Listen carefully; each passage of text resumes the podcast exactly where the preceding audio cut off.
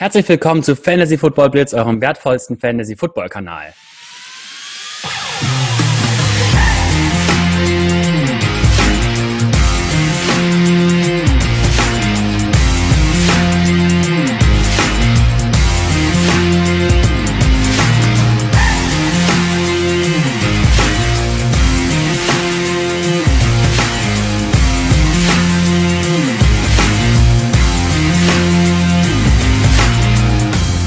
So, hier, ich bin Kevin. Wie wir schon im Channel Update gesagt haben, müssen wir auf Fahrers ein bisschen verzichten, aber ich habe mich jetzt hier, habe mir jetzt zur Aufgabe gemacht, ihn so gut wie es geht dann zu ersetzen, beziehungsweise ersetzen kann man ihn ja gar nicht. Also wie könnte man solch einen Mann ersetzen, wenn das meine Frau hört? Ähm, naja, gut. Äh, sie weiß ja, wie wir, wie wir zueinander stehen. Von daher ist das, denke ich, kein Problem. Heute wollte ich erstmal so ein paar Nachrichten, also hm, die größten Nachrichten, die wir so mitbekommen haben in der letzten Zeit, die wir jetzt nicht so wirklich äh, euch präsentieren konnten, die ihr wahrscheinlich schon auch vieles mitbekommen habt, mal kurz nochmal anreißen, um zu ja, berichten, was so in der Welt der NFL so passiert ist. So wie es aussieht, werden ja auch bald jetzt wieder, jetzt wo sich die Corona-Krise ein wenig, ich sage mal, entspannter zeigt.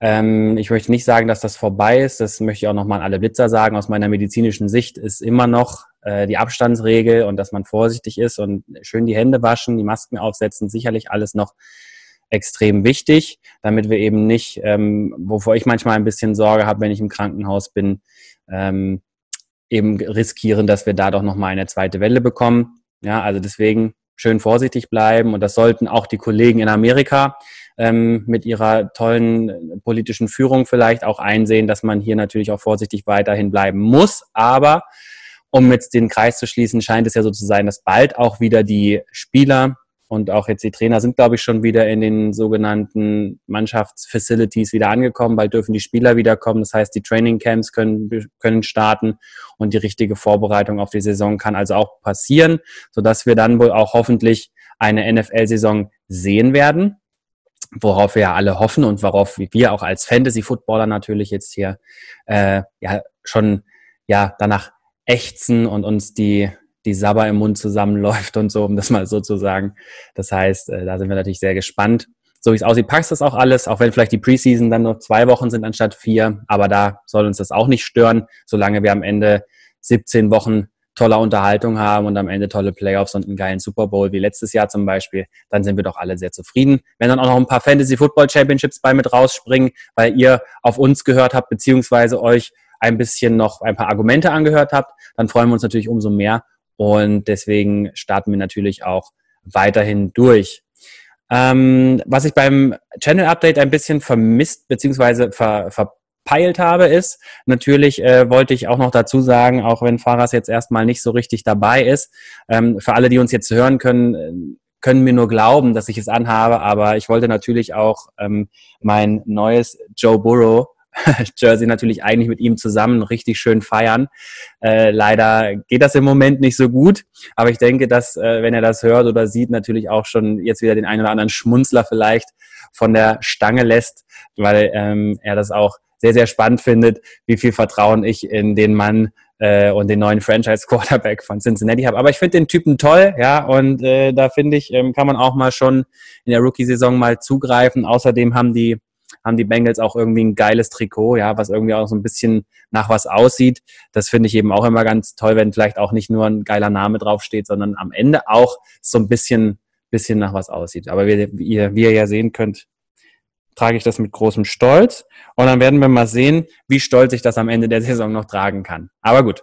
Ansonsten würden wir vielleicht gleich mal anfangen in so ein paar wichtigere News reinzugehen. Ach halt nein, ich wollte noch was anderes machen. Wir hatten nämlich noch eine Frage auch auf Instagram bekommen, ähm, die ich ganz spannend finde und wo ich auch eine ganz klare Meinung zu habe und die wollte ich einmal kurz hier mit euch teilen. Da hat uns nämlich S. Mit Y, ja, äh, 13 geschrieben, was wir wohl in dieser Saison auch von Big Bang, äh, Big Bang, von Big Ben halten. Also Ben Roethlisberger, dem Quarterback von den Pittsburgh Steelers, der ja nun auch nicht mehr der jüngste Mann ist und auch sich letztes Jahr ja eben diese Season-Ending-Verletzung am Ellenbogen zugezogen hat. Ob wir da jetzt denken, dass der, was er dieses Jahr ähm, reißen kann und wie viele Saisons er noch, wie er fragt, im Tank hat. Und ob man jetzt vor allem auch in Richtung Dynasty oder sowas vielleicht andere Leute ein bisschen weiter vorne sehen sollte. Er spricht dann noch solche Optionen an, wie zum Beispiel Newton, äh, Cam Newton oder auch äh, Taysom Hill von den Saints. Oder ob man dann doch lieber auf einen Rookie jetzt im, in so einem Dynasty äh, Startup oder auch Rookie Draft dann einfach gehen sollte. Genau, das war so seine Frage. Also um jetzt mal die, äh, den ersten Teil der Frage zu beantworten, da ist äh, Faras auch ganz meiner Meinung. Wir halten ziemlich viel von Big Ben, was man ja auch sagen muss, das hat man ja schon auch 2018 gesehen, als er die Saison gespielt hat. Da hat er echt unglaubliche Zahlen nochmal irgendwie präsentiert.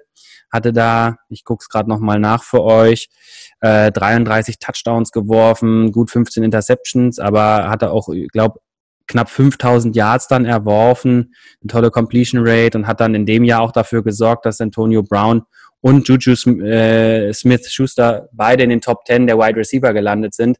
Also hier ist das sogenannte Ceiling ist einfach immens, auch nach wie vor noch mit Big Ben. Die Verletzung, die er hatte, die scheint auskuriert zu sein. Er wurde ja wohl auch operiert und er kann jetzt wieder Pässe werfen. Deswegen hat er sich auch diesen tollen Wikingerbart abrasiert, weil er ja gesagt hatte, er rasiert sich erst wieder und lässt sich die Haare schneiden, wenn er wieder einen richtigen NFL-würdigen Pass zu einem Wide Receiver werfen kann.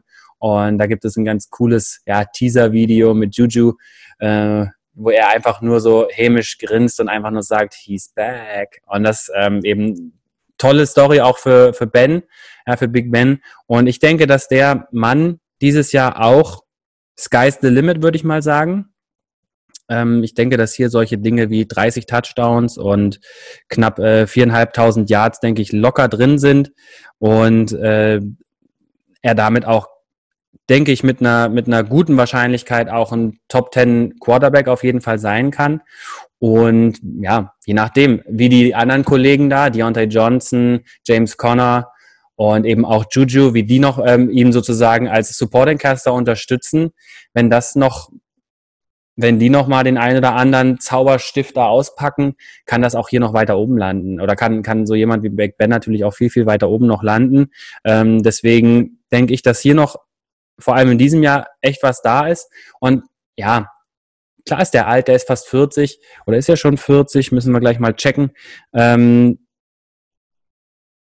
der ist natürlich schon älter, aber wie wir bei solchen Leuten wie Drew Brees sehen, oder klar, gut, Tom Brady ist vielleicht auch noch mal eine Ausnahme. Nicht jeder spielt, bis er 45 Jahre alt ist, Football, auf jeden Fall nicht, ja. Aber ich denke, dass man trotzdem auch von Ben Roethlisberger noch zwei, vielleicht sogar drei gute Jahre haben kann. Und dass er natürlich dann auch in solchen Dynasty-Formaten, die auch immer mehr zu den äh, Superflex, also äh, zu, zu Varianten hingehen, wo eben auch zwei Quarterbacks aufgestellt werden können, ist ja sicherlich eine richtige Bank auch auf die nächsten zwei bis drei Jahre gesehen. Und das ist sicherlich gar keine schlechte Sache. Von wem ich jetzt eher so die Finger lassen würde, jetzt nachdem auch äh, wieder einige Neuigkeiten ja über die Offseason gekommen sind, ähm, ist bei den Saints tatsächlich jetzt als Ersatz für Drew Brees wirklich Taysom Hill zu sehen. Ich meine, Taysom Hill, der hat, glaube ich, gefühlt in seiner ganzen NFL-Karriere, ich glaube, 10 oder 15 Pässe geworfen, ja. Also klar ist der formal irgendwie schon ein Quarterback, aber der ist eigentlich so ein, so ein ganz eigenartiger Hybridspieler, der im Prinzip jede Position da auf dem Feld spielen kann ähm, in der Offense, was extrem cool ist und der Mann echt extrem talentiert auf jeder Position da natürlich irgendwie mitspielen kann. Aber ich glaube nicht, dass der wirklich einer ist, für, auf den die Saints jetzt in der Zukunft bauen können. Und ich glaube, das zeigt auch ähm, am Ende jetzt hier dieser, diese, dieses Signing von James Winston, den die jetzt als Backup für, also für mich als erstes Backup für Drew Brees jetzt hier genommen haben. Und äh, der vielleicht dann auch von so einer erfahrenen Größe wie Drew Brees vielleicht auch ein bisschen noch was natürlich lernen kann. Der ist ja auch, glaube ich, erst 26, also noch ziemlich jung, hat also theoretisch noch viel, viele Jahre im, im Tank und könnte dann vielleicht tatsächlich sogar dann die, die Schirmherrschaft vielleicht sogar auch bei den Saints oder sonst irgendwo dann übernehmen. Und wenn der dann eben nicht 30 Interceptions wirft und aber 40 Touchdowns, dann haben wir auf einmal hier einen Quarterback, der, der mit äh, Patrick Mahomes und Lamar Jackson da irgendwie versucht mitzuhalten. Und das ist natürlich schon was echt krasses. Denn das Potenzial hat James Winston einfach, aber er ist halt einfach so in seinem Decision-Making und ja, mit seiner, seiner Passgenauigkeit einfach jetzt noch nicht so weit, dass er das so ein Team wirklich richtig weit führen kann, offensichtlich. Ja, sonst hätte Tampa Bay ihn auch nicht gehen lassen und dafür Brady genommen. Also, das würde ich denken, was zu dieser Geschichte mit Taysom Hill zu sagen ist. Und mit Cam Newton ist so dieses andere Problem, dass der ja nach wie vor heute stand, äh, 14. Juni, einfach kein Team hat, bei dem er spielt. Ne? Und deswegen ist es sehr schwierig. Deswegen würde ich aktuell von Cam Newton die Finger lassen, außer er fällt einem in so einem, in so einem Dynasty Draft irgendwie in, in der 19., 20. Runde irgendwie zu und man hat irgendwie noch Bock, irgendwie noch so einen Quarterback da sich irgendwie auf die Bank zu setzen, ähm, weil natürlich auch so ein Cam Newton, wenn er gesund ist, was jetzt die letzten ein, zwei Jahre so mäßig oft der Fall gewesen ist, schon auch noch ein guter Quarterback sein kann. Vor allem eben auch in solchen Superflex-Geschichten. Aber ähm, wenn ich jetzt die Wahl hätte, hier zwischen Taysom Hill und Drew Brees, äh Quatsch, Taysom Hill, Cam Newton und hier jemanden wie Ben Roethlisberger, würde ich auf jeden Fall auf Big Ben gehen. Und was die Rookie-Quarterbacks angeht, gibt es eigentlich nur, also das größte Vertrauen habe ich eigentlich aktuell nur in Joe Burrow, ähm, vor allem, weil der, also vor allem wenn es jetzt nächstes Jahr geht, äh, das wird der einzige wirklich sein, der wahrscheinlich von Spiel 1 an wirklich auf dem Feld steht. So ein Rookie-Quarterback hat ja nun meistens nicht unbedingt die beste Saison, deswegen ist es vielleicht jetzt nicht das Beste, jetzt ihn als sein Quarterback 1 zu haben und äh, danach noch einen zweiten Rookie aufzustellen. Das wäre sicherlich jetzt nicht unbedingt die Taktik, die ich verfolgen würde. Aber ich glaube, auf die nächsten Jahre wird Joe Burrow echt eine richtige Hausmarke sein und wird wahrscheinlich, also wird, so sehe ich es zumindest im Moment, wahrscheinlich aus dieser Draftklasse noch der erfolgreichste Quarterback werden. Klar könnte man sagen, was ist mit Tua, aber Tuas Injury History und ich weiß nicht, der, da habe ich das Gefühl, da könnte man sich ordentlich die Finger verbrennen. Ich kann mich da auch wirklich irren, aber der hatte eine schwere, schwere Verletzung. Der hat sich da das Acetabulum gebrochen, also die, die Gelenkpfanne vom, vom Hüftgelenk. Ja, also der hat so einen Schlag darauf gekriegt, dass der, dass der Gelenkkopf durch die Pfanne durchgeschlagen ist. Ja, und das musste erstmal wieder zusammengebaut werden. Der hatte auch schon ähm, in seiner Jugend viele, viele Verletzungen und ist immer wieder ähm, sehr, sehr schnell aufs Feld zurückgekehrt, äh, wurde ja auch hier relativ rasch dann operiert, was ja alles gut und schön ist. Und er ist wirklich auch ein Ausnahmetalent auf der Position, aber ah, der hat halt einfach, da hat man so Bauchschmerzen, so vor allem wenn man aus der, wenn man aus der medizinischen Region so kommt. Deswegen ist Tua jetzt nicht unbedingt der, den ich jetzt so mit ganz viel Euphorie haben wollen würde. Jemand anders, wo ich denke, dass der tatsächlich auch in den nächsten Jahren nochmal was zeigen kann, ist Jacob Eason. Jacob Eason, der ist vielleicht so ein bisschen untergegangen in den ganzen Drafts, aber ähm, oder in den, bei den ganzen News jetzt und auch um irgendwelche Signings und so. Aber der ist natürlich jetzt hinter hinter Philip Rivers da bei Indianapolis wirklich so der Mann, der jetzt kommen soll. Der ist einer der besten Pocket-Passer, die es in der ganzen Klasse jetzt gab. Und ich glaube, dass der sicherlich auf die nächsten Jahre vielleicht doch eher nochmal einen Eindruck haben kann oder einen Eindruck machen kann.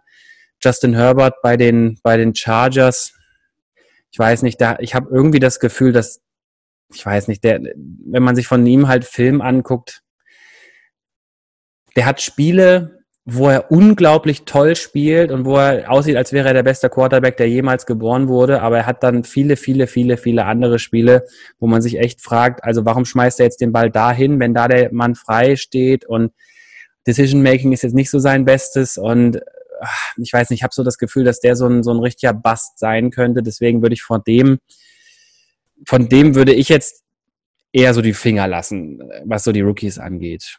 Ja.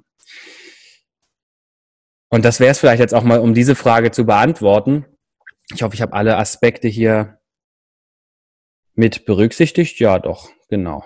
Ähm, ich hoffe, dass dann auch die Frage von S.Bir jetzt hier äh, beantwortet ist. Also vielen Dank nochmal auch für deine Frage. Da freuen wir uns immer drüber. Und dann schreibt uns, wie gesagt, gerne auch auf Twitter und auf, auf Instagram gerne auch direkt Nachrichten, private Nachrichten, damit wir da vielleicht auch mal drauf eingehen können. Wir antworten auch immer relativ rasch da auch drauf zurück. Ähm, beziehungsweise machen das dann auch über unsere Videos ganz gerne mit euch, damit man da vielleicht auch noch äh, ja so ein bisschen was draus äh, sozusagen auch für die anderen Leute so ein bisschen draus mitziehen kann. Das wäre vielleicht auch nicht so schlecht, weil dafür sind wir ja alle da in der Blitzer Community, dass wir hier eben auch gemeinsam am Ende uns Richtung Championship dann bewegen wollen und deswegen, genau, ähm, finde ich das immer ganz klasse, wenn wir das auch in, in dem Rahmen vielleicht mal ein bisschen mit besprechen. Also vielen Dank nochmal. Ansonsten wollten wir gerade nochmal so ein paar News vielleicht durchgehen. Und am Ende, wenn noch ein bisschen Zeit ist, habe ich noch so ein paar interessante Dinge so für euch rausgesucht, die wir dieses Jahr auf jeden Fall dann auch bei unseren Rankings nochmal besprechen werden. Und ähm, genau, dann, wo habe ich denn meine News hier hin? Da ist es doch, genau. Also so, was sind so wichtige Signings, die vielleicht stattgefunden haben? Naja, die New York Jets, die haben sich einen, äh, einen Backup-Quarterback jetzt ähm, gesichert mit Joe Flacco. Das ist richtig spannend, wie ihr schon merkt. In meiner Euphorie kann ich es kaum erwarten, Flacco auf dem Feld zu sehen, was nicht passieren wird, weil Sam Darnold, wenn er nicht wieder hier pfeifrisches Drüsenfieber bekommt, was man eigentlich nur einmal kriegt. Ähm, aber wer weiß, ähm, dann sonst sollte der ja wahrscheinlich vom Feld bleiben. Ansonsten haben die Jets auch noch äh, Frank Gore, den alten Mann Frank Gore, der einfach unkaputtbar ist. Ähm, auch noch gesigned, der nur noch wenige Yards irgendwie braucht, um, glaube ich, äh, auch einer der, der meist oder produktivsten Running Backs aller Zeiten zu werden. Warum haben sie das gemacht? Sie wollten den Workload von Le'Veon Bell sozusagen reduzieren. Das ist natürlich für Le'Veon Bell ganz toll und das ist aber für alle Leute, die denken, dass Le'Veon Bell total abgeht, fantasymäßig dieses Jahr, wie zum Beispiel auch unser lieber Fahrers, natürlich ein ordentlicher Dorn im Auge, denn ähm, wenn jetzt hier jemand wie Frank Gore, der letztes Jahr auch noch unglaublich viele Touches gehabt hat bei den, ähm, bei den Buffalo Bills, nämlich um genau zu sein, sage ich euch genau, Frank Gore, wo bist du denn, mein lieber Freund? Habe ihn hier in meinen Rankings schon drinnen. Ah, da ist er doch. Ähm, hatte letztes Jahr wie viele Attempts da? 160, ne? Also äh, davor auch 156. Also äh, der ist auf jeden Fall jemand, der da ordentlich noch äh, ja, Touches von Le'Veon Bell wegnimmt. Das Gute ist gerade so, dass Frank Gore nicht unbedingt so der Passing Down Running Back ist. Deswegen, das, da wird er Le'Veon Bell natürlich nicht gefährden, aber ähm, ja, also mal sehen, wo er dann am Ende dann in unseren aktualisierten Rankings dann landen wird, der gute Le'Veon Bell und was äh, Frank Gore da wirklich dann für eine Bedeutung hat. Aber äh, das ist natürlich was, was man so als Jets-Fan total gut findet wahrscheinlich. Also so als kleiner so Mini-Jets-Fan, wie ihr wisst, wie der ich bin, ist das sicherlich auch ganz gut, wenn man Le'Veon Bell so ein bisschen freilässt. Aber ja, jetzt mal sehen, auch mit der etwas verbesserten, äh, etwas verbesserten Offensive Line, ob das überhaupt so viel Einfluss hat. Mal sehen. Andere eher wichtige noch äh, Running Back News sind vielleicht, dass meine Seattle Seahawks einen, ja, sehr, sehr schon erfahrenen Veteranen jetzt auch noch äh, sozusagen unter Vertrag genommen haben, erstmal fürs dies, diese, äh, für dieses Jahr, Verzeihung, nämlich Carlos Hyde der letztes Jahr ja noch bei den, bei den Houston Texans gespielt hat und da auch gar nicht mal so schlecht war, 1000 Yards auch gerusht, äh, Rushing hatte, also wirklich da gar keine schlechten Zahlen abgeliefert hat. Und 209 Attempts hatte der da, 4,4 ähm, Yards pro Carry und äh, sechs Touchdowns auch auf dem Boden. Ähm, Carlos Hyde ist auch jemand, der den Ball auch mal fangen kann. Ja, der hatte schon, ähm, ich glaube, es ist 2017 gewesen, 88 Targets mal gehabt oder 84 Targets und 57 Pässe auch gefangen. Das war jetzt in den letzten zwei Jahren jetzt nicht unbedingt seine Hausmarke, dass er da so viele Pässe fängt. Aber auch hier kann man ihn also nochmal mit einsetzen. Und was bedeutet das jetzt für Chris Carson?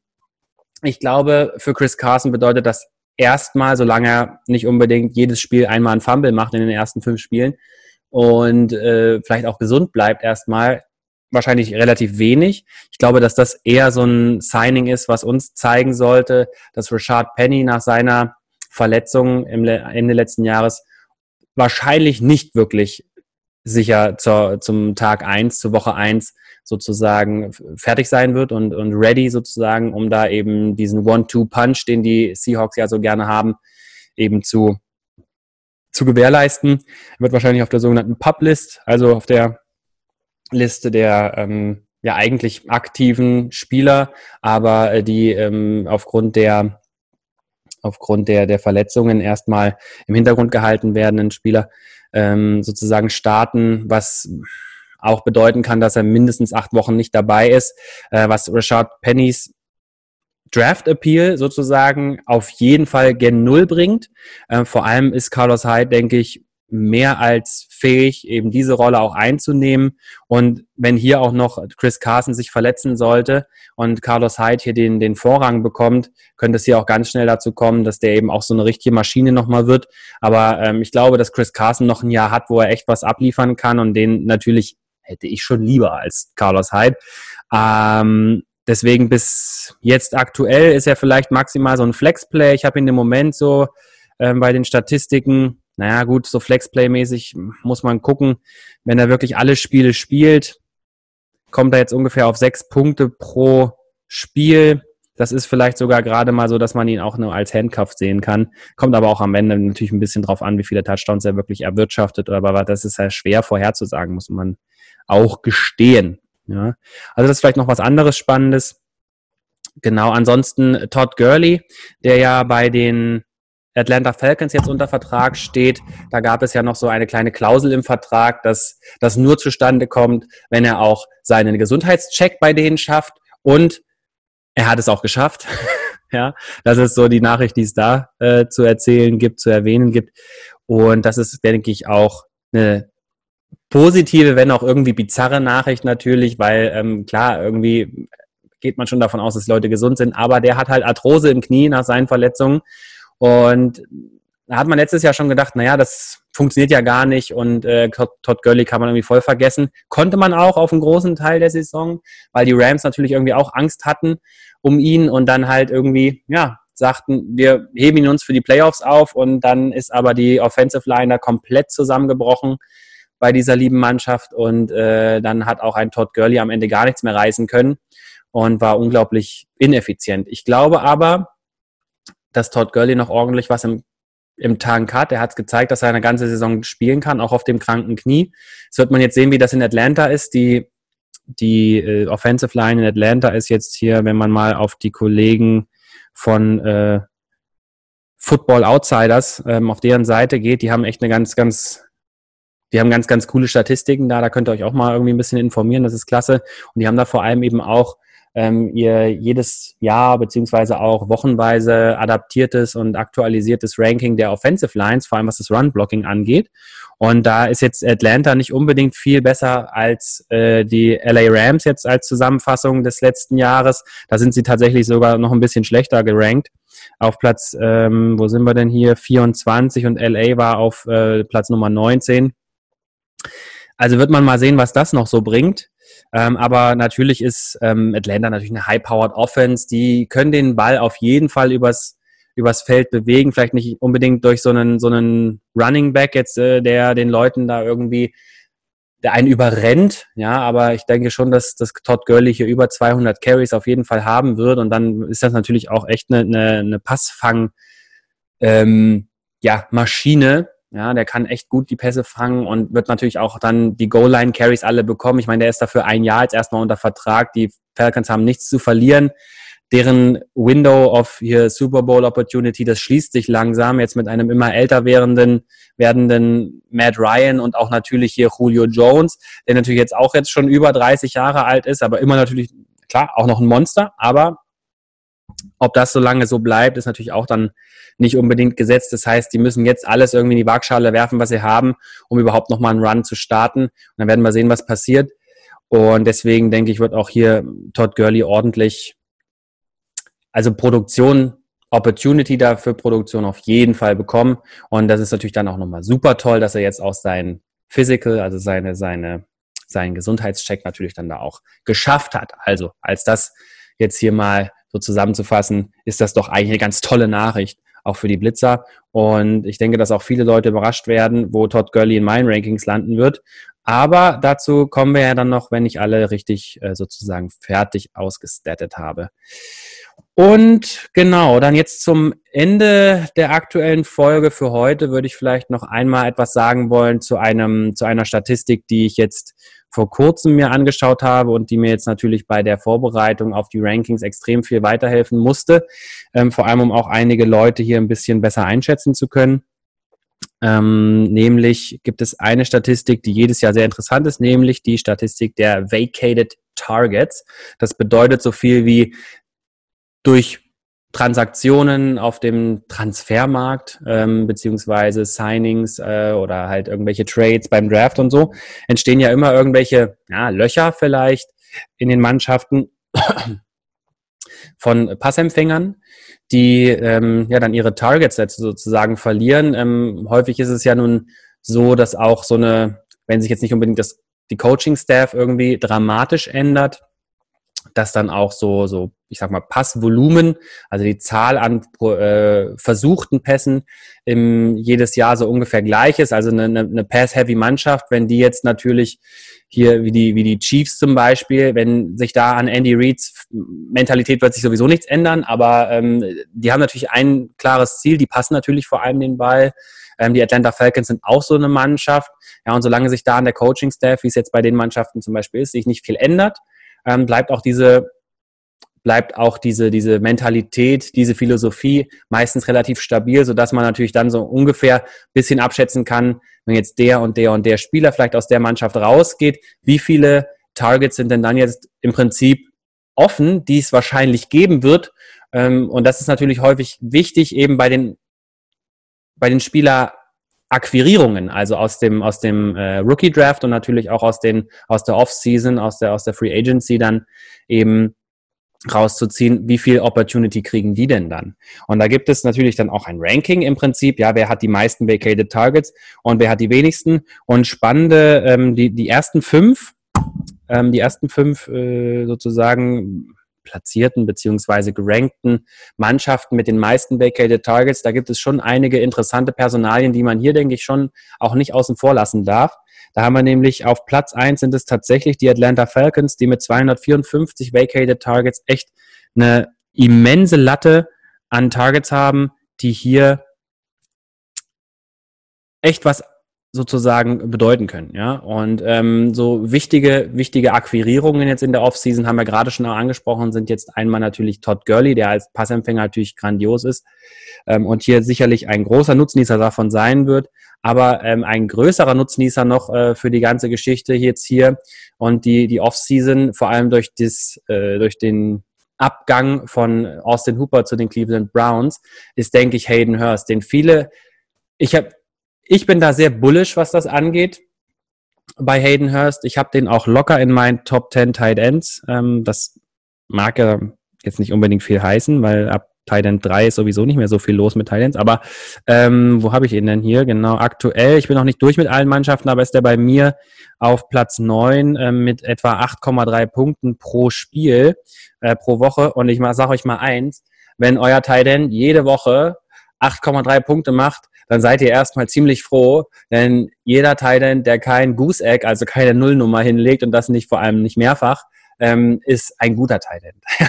Wenn man nicht unbedingt Kelsey oder Kittel oder ähm, ja, äh, Zach Ertz bei einer im Prinzip äh, injury-ridden äh, Philadelphia Eagles Offense vielleicht hat, dann äh, ist sowas schon erstmal entspannend, ähm, vor allem wenn man da nicht vielleicht immer zu dann das das, äh, das Waiver-Karussell fahren muss.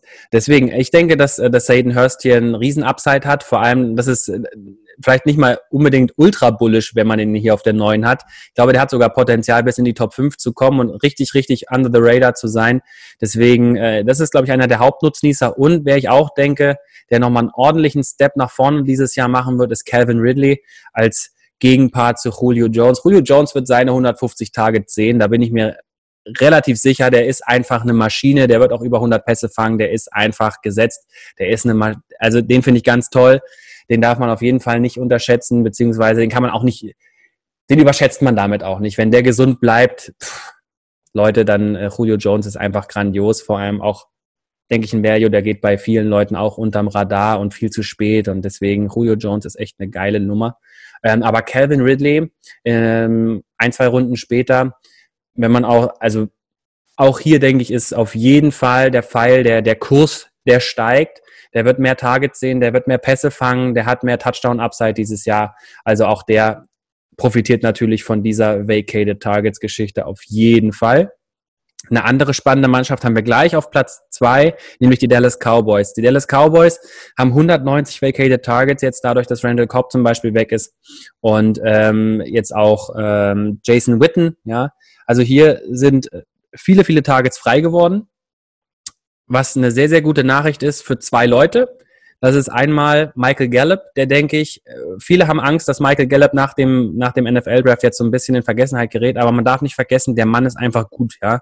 Der Mann ist ein toller Footballspieler, ein toller Wide Receiver und der wird einfach, denke ich, richtig, richtig gefüttert dieses Jahr. Warum?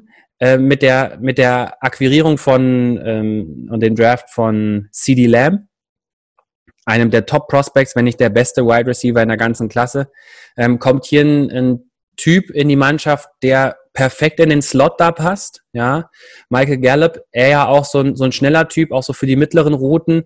Ja, das heißt, hier hat man jetzt auf allen drei Ebenen mit Cooper und mit Gallup und auch noch mit, äh, mit CD Lamb im Prinzip Passempfänger, die einem das Fürchten lernen müssen als Defense. Das heißt, keiner kann so richtig gedoppelt werden. Und ich glaube, alle haben dadurch echt einen riesen Upside, vor allem mit dieser Target-Anzahl. Ist hier, denke ich, viel drin.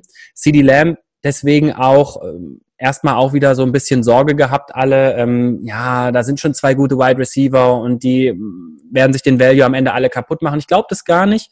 Ähm, Rookie-Wide Receiver-Saisons sind ja meistens so mäßig, ja, aber ich glaube, dass eben auch hier durch die Rolle, die CD Lamb da im Slot einnehmen soll, denke ich, viele Möglichkeiten bestehen, dass er auch hier ordentlich was zeigen kann und vor allem vielleicht auch dann gegen Ende der Saison, wenn er sich schon so ein bisschen bewiesen hat, ein bisschen mehr Selbstvertrauen auch getankt hat, hier auch, denke ich, das echt einen riesen Up, äh, Touchdown-Upside haben kann und dass also hier diese Vacated Targets am Ende sich gut verteilen werden. Ähm, ja, und als kleinen Tight-End-Sleeper hat man vielleicht auch noch Blake Jarwin hier, der auch ein relativ junger Typ ist, der aber auch eben äh, ein guter Passempfänger äh, ist als Tight End, den man sich vielleicht dann so der Matchup-based vielleicht dann auch hin und wieder mit auf äh, ins Roster reinnehmen kann und der einem vielleicht dann auch mitunter dann auch nochmal weiterhilft. Also deswegen, das ähm, denke ich, ist eine ganz, ganz äh, spannende Geschichte hier. Ansonsten wäre auf drei, dann wären die New York Jets mit 183 Vacated Targets, jetzt wo Robbie Anderson zum Beispiel weg ist. Wer sind hier so die Nutznießer? Ich glaube, bei den Jets, klar, äh, sind so Leute wie jetzt Brashard Perryman als sozusagen, ja, Zusatz jetzt, äh, nachdem Robbie Anderson weg ist, natürlich muss der ein paar Targets kriegen, aber ich glaube nicht, dass der jetzt hier 100 Targets bekommt, das kann ich mir nicht vorstellen, ehrlich gesagt. Dann dazu kommt noch Denzel Mims, den sie dazu geholt haben. Ich glaube, der wird auch ein paar Sachen sehen. Ähm, ansonsten, ja, Jameson Crowder ist ja so ein, irgendwie so ein, so ein Typ, den will keiner haben. Ja, aber irgendwie ist der immer doch gut genug, um ihn mindestens auf seine Flexposition zu stellen. Also auch der wird wahrscheinlich davon ein paar Sachen abbekommen.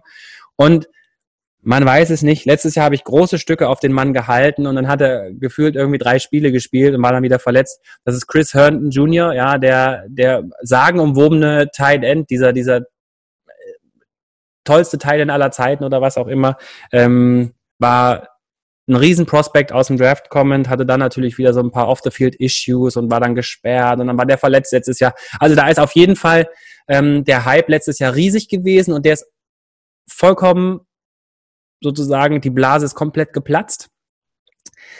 Aber das kann auch gut sein für uns Blitzer, denn deswegen wird Chris Herndon wahrscheinlich auch vergessen. Und ich meine, Tight End mäßig, wenn du auf Tight End spät gehst, was wir ja immer auch propagieren, meistens zumindest, ja, ähm, das werden wir auch vielleicht im einen oder anderen Mockdraft dann mal probieren. Wenn du auf Tight spät gehst ähm, und eher so auf den, die, die Waiver-Wire-Geschichte gehst ähm, und sozusagen das Karussell starten möchtest, dann ist Chris Herndon bestimmt einer, den man vor allem auch in den ein oder anderen Matchups dann gut nochmal nehmen kann. Ähm, wenn er es denn schafft, auch das ganze Jahr zu spielen, dann ist er, denke ich, auch ein, ein toller Tight der, wenn er noch ein bisschen Chemie mit Sam Darnold gewinnt, hier echt auch vielleicht der eine oder andere Week-Winner vielleicht sogar sein kann. Ja, ansonsten haben wir da noch zwei Supermannschaften, die zusammenhängen hier. Die Houston Texans äh, auf der 4 mit 167 Vacated Targets und dann haben wir noch auf ähm, die Arizona Cardinals, die ähm, nochmal 156 Targets freigeben. Was ist daran spannend? Ähm, bei Houston zum Beispiel, da ist natürlich nach diesem, nach diesem Monster-Trade von DeAndre Hopkins jetzt ein Riesenloch entstanden. Ähm, und da fragt man sich jetzt, wer kann das denn füllen? Houston hat ein paar, ein paar ähm, sozusagen ja, Zusätze jetzt bekommen. Einmal durch Brandon Cooks, der, denke ich, dieses Jahr auch viel unterm Radar laufen wird und auch Randall Cobb als Slot-Ride Receiver. Ähm, hier haben wir also zwei Leute, die, denke ich, die, die Hauptnutznießer aus dieser Position, aus dieser, aus dieser, naja, was wollen wir sagen, aus dieser Bewegung sind. Ansonsten natürlich auch noch David Johnson, der als Passempfänger, als Passempfängender, ähm, empfangender Running Back natürlich auch ein super Talent ist. Ich denke, die werden sich das alles untereinander ein bisschen aufteilen. Was man äh, hier vielleicht nochmal hervorheben sollte, ist auf jeden Fall, dass äh, Brandon Cooks, klar hatte der letztes Jahr nicht so das dollste Ergebnis, ja, aber was man nicht vergessen darf, ist, dass äh, der es geschafft hat, über die letzten fünf oder sechs Jahre bei vier verschiedenen Mannschaften mindestens 1000 Yard-Seasons zu haben. Und jetzt hat er ein Jahr mal gehabt, wo das nicht möglich war, weil eben auch diese LA Rams Offensive Line Jared Goff einfach keine Zeit gegeben hat, irgendwie überhaupt Brandon Cooks dahin laufen zu lassen, wo er ihm den Ball hinwerfen kann. Deswegen, äh, wenn wir hier jetzt natürlich auch noch so jemanden haben wie, äh, wie Deshaun, Deshaun äh, Watson, fast Deshaun Jackson gesagt, aber ist er nicht, ähm, Deshaun Watson, der eben es durch seine, durch seine Rushing Ability beziehungsweise seine Mobilität auch schafft, eben solche, solche Plays und vor allem auch so Play-Action-Geschichten hier eben auch zu verlängern. Ja, hat er natürlich auch dann Zeit, so jemanden wie Brandon Cooks, der ein wirklich toller Wide Receiver ist, dann eben auch anzuwerfen. Und ich glaube, dass auch der das Potenzial hat, richtig, richtig einzuschlagen nochmal und eine richtig, richtig tolle Saison zu haben, als so Wide Receiver 2 bestimmt. Ich weiß gar nicht, wo ich ihn jetzt im Moment in meinen Rankings habe, die wie gesagt noch nicht final sind. Aber äh, das ist, denke ich, jemand, wo wir hier auf jeden Fall, ja genau, ich habe ihn so als so Backend Wide Receiver 2 aktuell auf 23 zu liegen mit 12,2 Punkten pro Spiel, ähm, also und knapp über 1000 Yards. Das denke ich jemand, der davon auf jeden Fall ein Hauptnutznießer sein wird. Klar, Randall Cobb ähm, auf der auf der Slot-Position hat natürlich dann auch immer äh, Potenzial, da viele Pässe zu fangen, ist klar. Ja, und dann hat man ja gerade noch die Arizona Cardinals genannt, die knapp über 150 Vacated Targets haben, ich glaube 156. Wer sollte hier der Hauptnutznießer sein? Klar muss man jetzt erstmal die Andre Hopkins nennen. Man muss mal sehen, ähm, es ist ja häufig schwierig, wenn so ein Wide Receiver auch die Mannschaft wechselt, ähm, dann erstmal auch diesen, diese Chemie mit dem Quarterback aufzubauen. Ähm, jetzt haben wir hier natürlich auch so einen äh, Sophomore, also ein Quarterback im zweiten Jahr mit Kyler Murray, der sicherlich ein, äh, ein Level-Up erfahren wird. Und äh, denke ich auch mit DeAndre Hopkins hier natürlich auch jetzt so, ein so ein Target bekommt, was so richtig ähm, natürlich dann auch äh, so die Bälle einfordert. Und der möchte natürlich auch gerne, ne? Und der, der braucht es auch. Und deswegen ist das sicherlich hier äh, auch einer der Hauptnutznießer dieser Targets wird das sicherlich auch sein. Ich habe ihn deswegen auch hier bei über 100 Targets jetzt ähm, schon zu stehen. Aber ähm, ja, ich glaube, es verteilt sich trotzdem auch noch ein bisschen auf, auf Fitz, auf Larry Fitzgerald, ja auch einer der tollsten Wide Receiver aller Zeiten, auch ein super Typ so. Der zieht einfach durch, der macht weiter, ja, und der wird noch eine Saison machen. Der wird jetzt wahrscheinlich jetzt nicht unbedingt eine Million Targets da bekommen, aber ja, irgendwer muss die Pässe ja fangen. Ähm, und die, äh, die, die, die na, Cardinals Offense ist natürlich auch eine Offense, die sehr, sehr pass-heavy ist und wo es natürlich auch viele, viele Targets gibt. Ja, also Christian Kirk und auch Larry Fitzgerald sind sicherlich zwei, äh, zwei Kollegen, die hier mindestens ein Low-End, also ein High-End Wide Receiver 3 äh, bis vielleicht sogar auch manchmal Low-End Wide Receiver 2 und wenn es mal richtig geil läuft, vielleicht auch mal so ein bisschen Higher-End ähm, Wide Receiver 2 Zahlen irgendwie produzieren können im nächsten Jahr. Das denke ich schon. Das Potenzial ist sicherlich da, ähm, aber da muss man natürlich dann einfach auch sehen, dass hier auch die Touchdowns kommen und so. Aber das ist wie gesagt das, was ich äh, schon von Kyler Murray dieses Jahr so erwarten würde. Genau. Ähm, und so viel sei vielleicht erstmal dazu gesagt. Deswegen fand ich ganz spannend, das mal mit anzusprechen, diese Vacated Targets Geschichte. Das könnt ihr euch auch nochmal angucken. Ähm, einfach mal auch bei Google eingeben und mal schauen. Vielleicht findet ihr auch noch ein paar spannende Sachen, ähm, die ihr dann auch gerne mal in den Kommentaren dann mal miteinander diskutieren könnt. Ähm, vielleicht habt ihr auch eine ganz andere Meinung. Ja, vielleicht denkt ihr auch, nee, was erzählt denn der da für ein Quatsch? Ja, also ich meine, DeAndre Hopkins ist der beste Wide Receiver aller Zeiten und Kyler Murray wird ihm auf jeden Fall 200 Mal den Ball zupassen. Ja, damit er 150 Mal den den Ball fängt und der wird locker der Wide Receiver 1 werden oder so. Kann ja alles sein. Ähm, ich bin da sehr gespannt drauf und ich bin auch für Argumente immer offen. Ja, von daher ähm, bin ich da sehr gespannt, was da so kommt. Wie gesagt, schreibt uns auch gerne nochmal bei, bei Instagram oder bei, bei ähm, Twitter gerne Direktnachrichten, Fragen, ähm, Anmerkungen, auch Sachen, die ihr nochmal besprechen wollt. FF Blitzer sind wir da zu finden unter dem ähm, Hashtag sozusagen. Und dann findet ihr uns natürlich auch bei YouTube weiterhin und auch überall, wo es Podcasts gibt, ähm, Google Podcasts und iTunes und Spotify, überall. Unter Fantasy Football Blitz, ähm, sodass auf jeden Fall viel Premium-Wissen, viel Premium-Inhalt für euch dabei sein wird, weiterhin auch in den nächsten Wochen.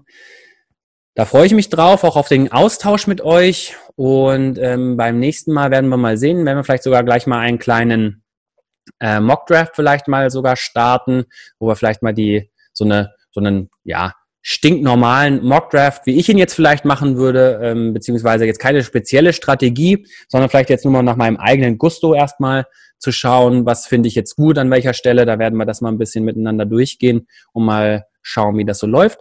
Und dann freue ich mich schon auch auf jeden Fall aufs nächste Mal. Denke auch nochmal viele Grüße von Fahrers an alle Blitzer da draußen. Das darf ich nicht vergessen, soll ich jedes Mal dazu sagen. Und dann freue ich mich aufs nächste Mal. Wir sehen uns bis dahin. Haltet schön Abstand, Masken aufsetzen und stay heavy. Macht's gut.